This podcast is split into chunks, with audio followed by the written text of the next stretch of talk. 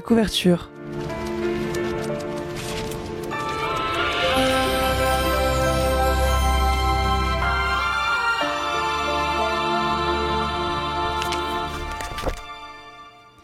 Bonjour tout le monde et à nouveau bienvenue dans la couverture. Comme chaque semaine, je suis heureuse de vous retrouver pour une nouvelle chronique et aujourd'hui je me dois de vous avouer quelque chose.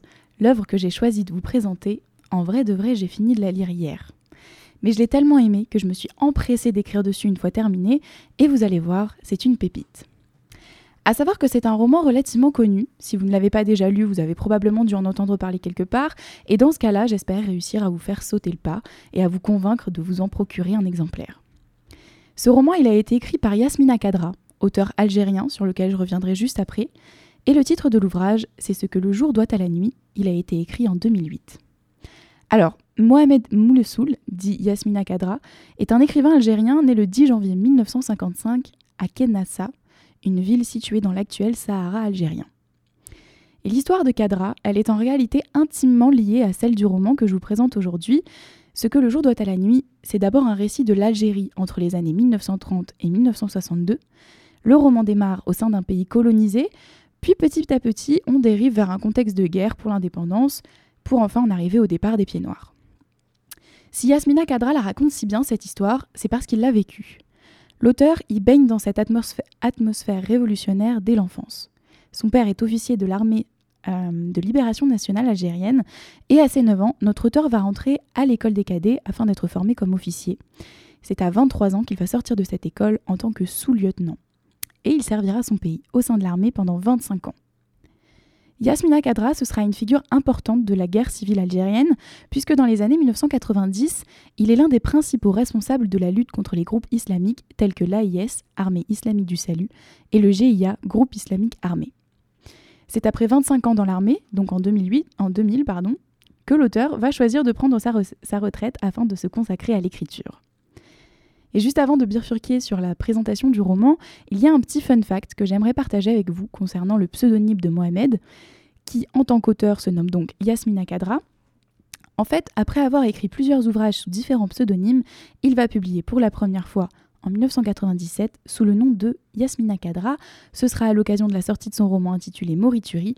Et ce pseudonyme, en réalité, c'est l'association des deux prénoms de son épouse. Donc elle s'appelle Yasmina Kadra et il va utiliser son nom pour la publication de tous ses livres par la suite. D'ailleurs, notre auteur expliquera ce choix dans un interview au sein duquel il affirme Mon épouse m'a soutenu et m'a permis de surmonter toutes les épreuves qui ont jalonné ma vie.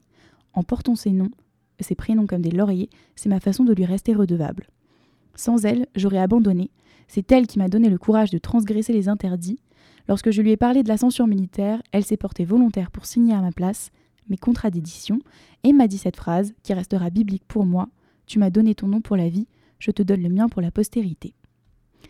À présent, revenons à notre roman. Ce que le jour doit à la nuit, c'est avant tout l'histoire d'un jeune Algérien nommé Younes, dont on va suivre le parcours de ses 10 ans jusqu'à son vieil âge. Le roman débute alors que Younes connaît une enfance paisible dans une famille aimante, son père possède des champs et tout va pour le mieux. Mais une nuit, tout part en fumée. Les récoltes sont brûlées, les champs saccagés, la famille est obligée de tout abandonner et de partir se réfugier dans la ville d'Oran, à la recherche d'un nouveau départ. Il s'installe dans un des quartiers les plus délabrés de la ville, et c'est pour ça d'ailleurs que la ville d'Oran, telle que nous l'a décrit Younes lorsqu'il la découvre pour la première fois, enfant, elle est misérablement sale, elle est même dangereuse, je dirais. On s'y sent pas bien dans cette ville, et même pour nous lecteurs, c'est perturbant. Le père de notre petit Younes, pourtant, lui promet de faire tout pour sortir de la pauvreté. Il enchaîne les petits boulots par-ci par-là, afin de récolter des salaires infimes, mais qui permettent tout de même à la famille de survivre. Son père fatigue, il est exténué par le travail, il est exténué par la pression, mais c'est, je trouve, une partie du roman particulièrement forte, parce qu'il nous est décrit justement cette figure paternelle qui doit se montrer fière face à ses, face à ses enfants. Pardon. Le père de Younes, même si nous, en tant que lecteurs, on comprend qu'il est en train de sombrer, il ne se plaint jamais, il refuse de perdre espoir, il refuse de demander de l'aide, et il fait comme si tout allait bien. Je trouve que ce rôle-là, du père, c'est finalement une image qui est encore beaucoup ancrée aujourd'hui. On a toujours cette vision d'un papa qui ne peut pas craquer parce que tout repose sur ses épaules, d'un père qui doit garder la tête haute, et c'est beau, de la, part de Yasmina Kadra, d'avoir mis à l'honneur cette figure-là dans le roman. Enfin bref, toujours est-il que le père de Younes va finir par se rendre compte qu'il est incapable d'assurer un avenir à son fils, et notre personnage principal va être confié à son oncle, un pharmacien qui a les moyens de l'envoyer à l'école, de lui offrir de beaux vêtements, et Younes, c'est comme ça qu'il va être éduqué à la façon des Blancs. Il va grandir entouré de petits Français, dans sa bande de copains, il sera d'ailleurs le seul Algérien, et c'est justement ça qui va faire la particularité de notre personnage, puisqu'il ne rentre pas dans les cases, il est partagé entre ses origines algériennes et son éducation française. Alors même s'il continue d'aller visiter sa famille à Oran, il commence à perdre contact avec son père parce que celui-ci n'est jamais à la maison. Mais il y a souvent ce passage dans le moment ce passage dans le roman où Younes va tomber sur son père par hasard dans la ville et c'est justement le moment où le garçon va comprendre que son père finalement il n'est pas invincible. Des pages que j'ai trouvées particulièrement dures à lire, mais en même temps particulièrement puissantes. Alors je vous remets dans le contexte, en fait Younes ce jour-là, il marche dans une rue à Oran, quand tout à coup une bagarre éclate dans un bar et le patron expulse de son établissement un mendiant. Je vous lis un extrait de la page 102. Le mendiant renifla par terre, la joue écrasée au sol, le turban sur la nuque. Il me tournait le dos, ses mains fiévreuses, tentaient de, de s'arc-bouter contre quelque chose. Mais il était trop bourré pour se trouver des marques. Après plusieurs trébuchements, il parvint à se mettre sur son séant, chercha à tâtons sa savate, l'enfila, puis il ramassa son turban et l'enroula grossièrement autour de son crâne. Il ne sentait pas bon. Je crois qu'il avait uriné sur lui.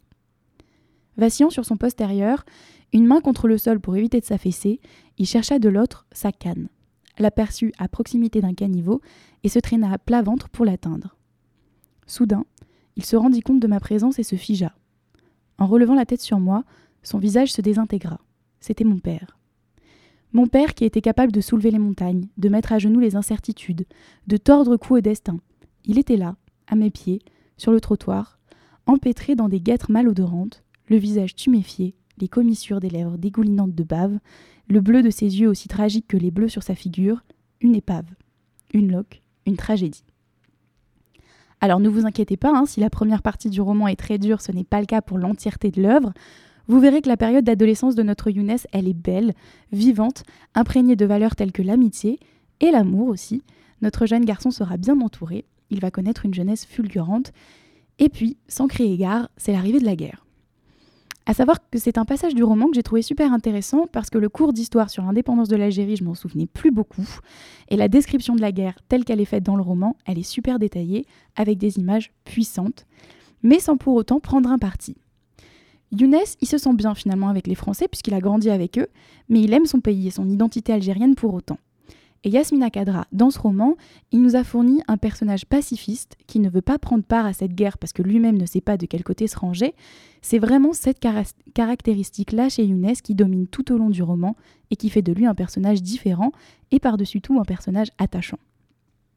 Ce que le jour doit à la nuit, c'est un ouvrage que j'ai trouvé très riche, tant de par sa beauté que par la dureté que nous transmet Yasmina Kadra à travers ses mots, et puis pour le coup, je dirais que c'est vraiment un roman accessible à tous, dans le sens où même un lecteur débutant peut facilement rentrer dans le récit.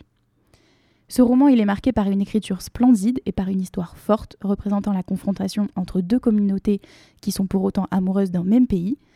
Et puis rien que pour l'aspect historique, ce livre, il est à la fois instructif et à la fois passionnant. Bref, je l'ai adoré et c'est là-dessus que je vais vous laisser. Je vous souhaite à tous une bonne fin de semaine, je vous remercie de m'avoir écouté et on se retrouve très vite.